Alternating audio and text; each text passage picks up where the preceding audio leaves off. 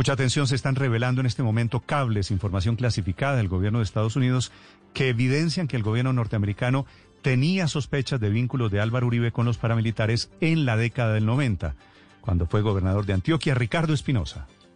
Así en esto, un funcionario de alto nivel del Departamento de Defensa sospechaba firmemente que el entonces presidente Uribe ahora bajo arresto domiciliario, tenía un historial de tratos con paramilitares, según este memorando recientemente desclasificado. El documento se encuentra entre un lote de registros del Archivo de Seguridad Nacional sin fines de lucro, que sostiene que es el primero en mostrar que las preocupaciones sobre los vínculos potencialmente desagradables del presidente Uribe con grupos armados contratados por terratenientes ya existía a ese nivel. Se trata de Peter Rodman quien dijo que era casi seguro que Uribe tuvo tratos con los paramilitares mientras era gobernador de Antioquia. Entonces, un alto diputado del Pentágono, este señor Rodman, escribe al secretario de Defensa de la era Bush, Donald Rumsfeld, en su despacho confidencial del año 2004. Y esta misiva se suma a la sospecha de que Uribe ha negado con vehemencia de que el hombre fuerte de Colombia en esa época tuvo vínculos con los paramilitares. Los documentos no incluyen ninguna descripción específica de las interacciones directas entre el expresidente y los paramilitares